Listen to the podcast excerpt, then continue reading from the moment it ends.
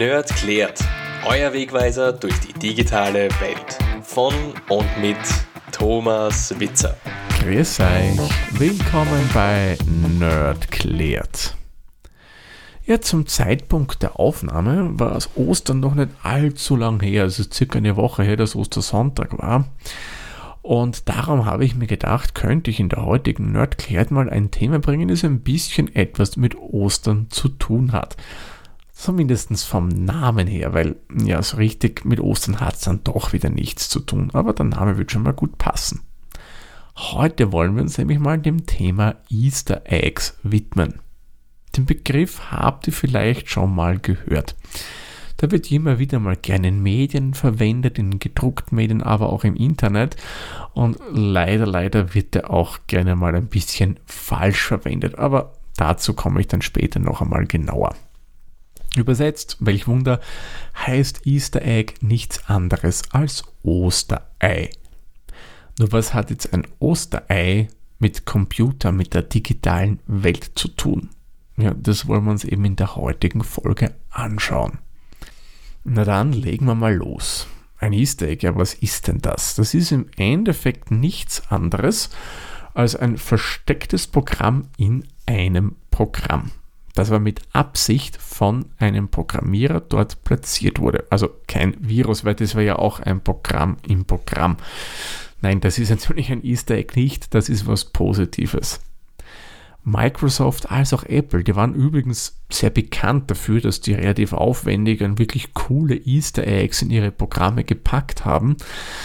Aber hm, das gibt es leider nicht denn das musste eingestellt werden.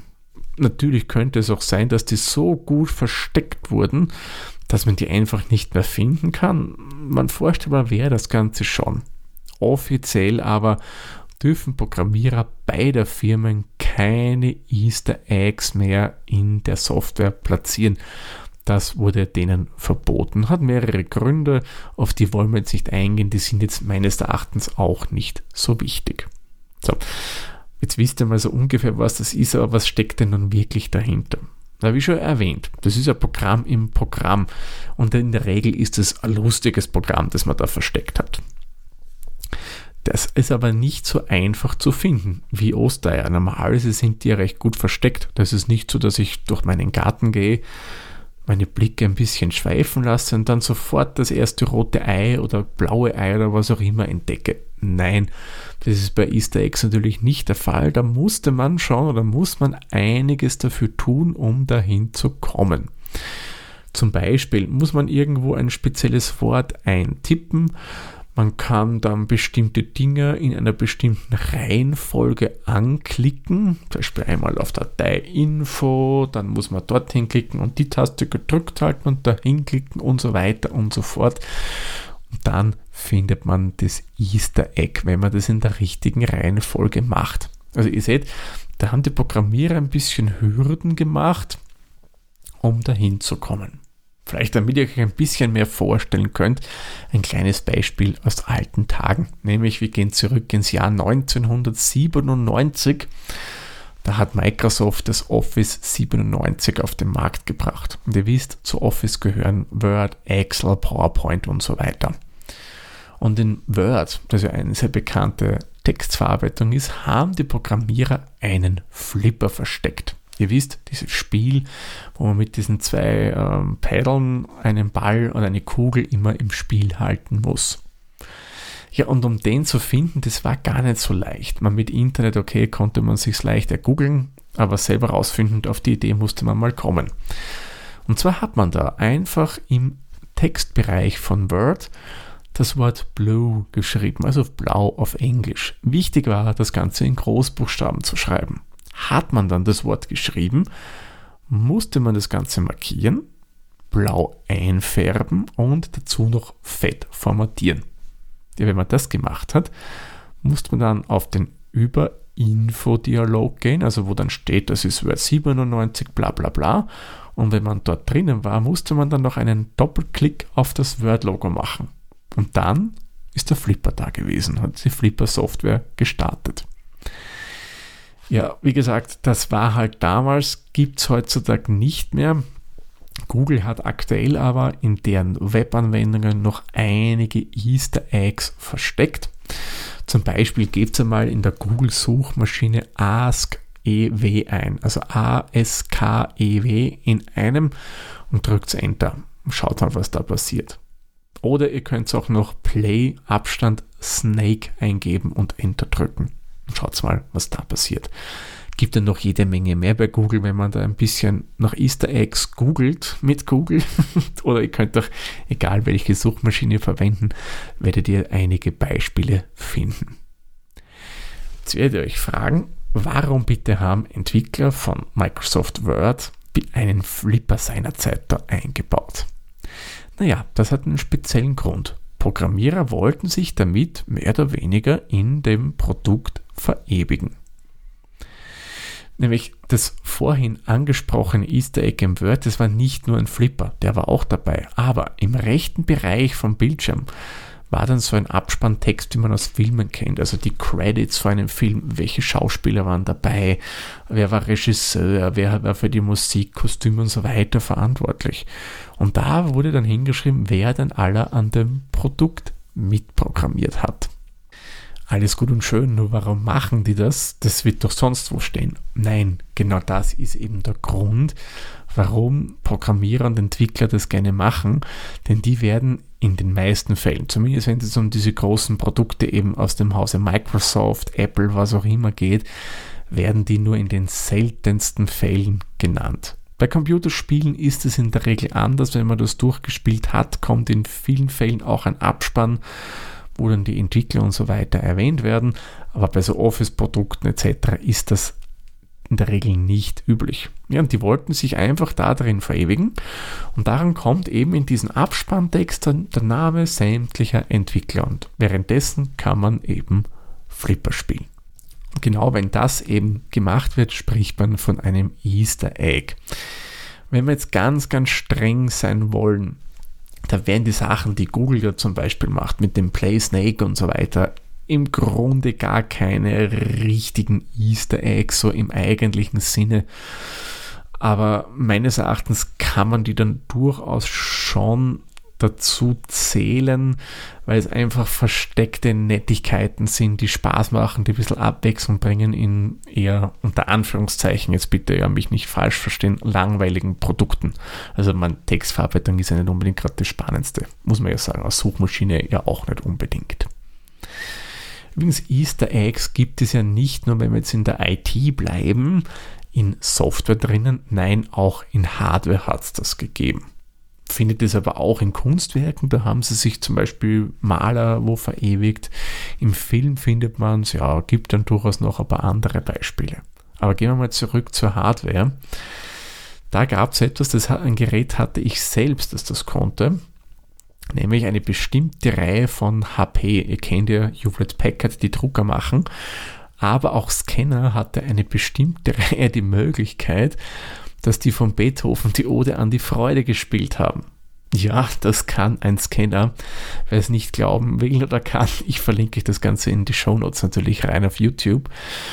Ähm, der hat das gespielt, man musste eines machen. Gerät war ausgeschalten und die hatten alle so eine Quick Das hat nichts anderes gemacht, als während des Betriebes bei Windows äh, dann einfach ein Programm gestartet, das sofort gescannt hat. Man musste im ausgeschalteten Zustand eben diese Taste gedrückt halten. Danach hat man den Scanner eingeschalten. Ja, und dann hat er für einem das Lied gespielt. Wie gesagt, kann man sich schwer vorstellen. Darum verlinke ich euch das Ganze in den Show Notes aber auch ein paar andere Sachen, die man heutzutage leider nicht mehr sehen kann, eben wie das in Office angesprochenen Easter Eggs, aber auch von Microsoft Windows bzw. von Apple Sachen. Das verlinke ich euch in die Show Notes rein, damit ihr seht, was denn da so früher gemacht wurde. Ich habe eingangs schon erwähnt, dass Easter Eggs immer wieder wo erwähnt werden und dass das von den Medien wie so oft falsch verwendet wird, der Begriff. Nämlich für viele Fälle werden hier sogenannte Hidden Functions als Easter Eggs bezeichnet. Easter Egg, das wisst ihr jetzt, ist eigentlich ein Zusatz, ein kleines Programm, das mit dem eigentlichen Produkt nichts zu tun hat, das entweder die Programmierer ehrt, indem das es das präsentiert wird, der aller mitentwickelt hat, oder das einfach ein netter kleiner Zeitvertreib, was auch immer ist in dem ganzen Programm. Und oft werden eben hier Sachen als Easter Egg vorgestellt, die einfach Funktionen sind, die im Programm drin sind, aber jetzt nicht großartig von den Entwicklern oder jenen, die die Handbücher schreiben oder die Online-Hilfen schreiben, dokumentiert wurden.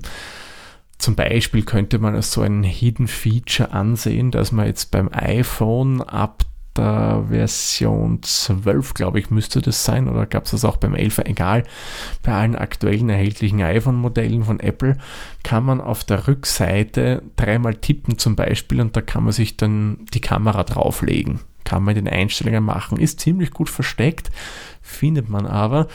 Und da kann ich einstellen, ich drücke dreimal auf die Rückseite meines iPhones, klopfe dreimal drauf und dann startet man der zum Beispiel die Kamera-App habe ich im Zuge meiner Recherche zum Beispiel gefunden, dass das als Easter Egg deklariert wurde. Nein, ist es nicht. Das ist eine sogenannte Hidden Function.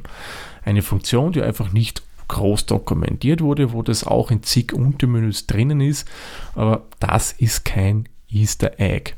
Oder was auch gerne mal als Easter Egg verwendet wird oder angepriesen wird, ist die Randfunktion in Word. Das ist etwas, was ich persönlich sehr, sehr schätze. Das ist auch so eine versteckte Funktion. Was macht man da? In Word schreibt man einfach ist gleich, also das Zeichen, Rand RAND, Klammer auf 1,2, Klammer zu zum Beispiel. Äh, die erste Zahl müsste für die Anzahl der Absätze stehen und die zweite Zahl für die Anzahl der Sätze. Wenn ihr dann auf Enter drückt, erscheint einfach ein Text, wird ein Text ausgegeben, irgendein random Text. Früher war das übrigens mal in der deutschen Version, ich glaube, Franz jagt im komplett verwahrlosten Taxi quer durch Bayern. Das wird dann entsprechend oft wiedergegeben. Mittlerweile müsste das, glaube ich, die Online-Hilfe von dem Produkt sein. Aber nagelt mich bitte nicht an die Wand. Das ist auch kein Easter Egg. Das ist einfach eine Funktion, die Microsoft eingebaut hat, damit man zum Beispiel jetzt irgendwelche Texte generieren kann, die so gut wie alle Buchstaben enthalten, wo man dann vielleicht Schriftarten ausprobieren kann, damit man sieht, wie wirkt das am Papier. Ich persönlich verwende das gerne, wenn man wo einen Testdruck machen möchte. Dann schreibe ich jetzt nicht nur Test hin, sondern schreibe zack, zack die Funktion und habe ein bisschen längeren Text und kann dann schon testen, ob das mit dem Drucker so funktioniert, wie man sich erwartet. Also das ist auch eine sogenannte Hidden Function, also eine versteckte Funktion, die nicht wirklich dokumentiert wurde. So, ich würde sagen, jetzt haben wir schon genug über Easter Eggs geplaudert. Machen wir nochmal eine ganz kurze Zusammenfassung. Was sind Easter Eggs? Also dabei handelt es sich um ein Programm im Programm. Damit wollten sich die Programmierer dieser Software mehr oder weniger verewigen. Die machen dann irgendwelche kleinen Spaßprogramme wie Spielereien und da gibt es dann meist auch noch so ein bisschen einen Abspann, wo dann die ganzen Namen der Programmierer und Programmiererinnen aufgelistet werden. Nicht zu verwechseln natürlich mit den sogenannten Hidden Functions. Das sind Funktionen, die jetzt nicht großartig dokumentiert wurden, aber in Programmen zu finden sind, mit ein bisschen Untermenü klicken und so weiter aber jetzt durchaus etwas für das Produkt zusätzlich bieten, also kein Spaßprogramm sind, was auch immer.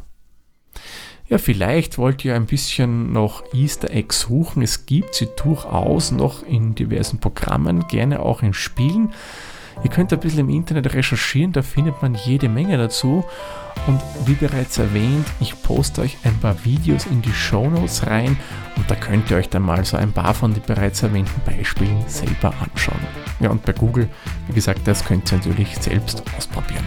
Gut, dann machen wir den Sack für diese Folge zu. Ich sage wie immer vielen lieben Dank fürs Zuhören. Bis zur nächsten Folge. Tschüss, Servus, viert euch.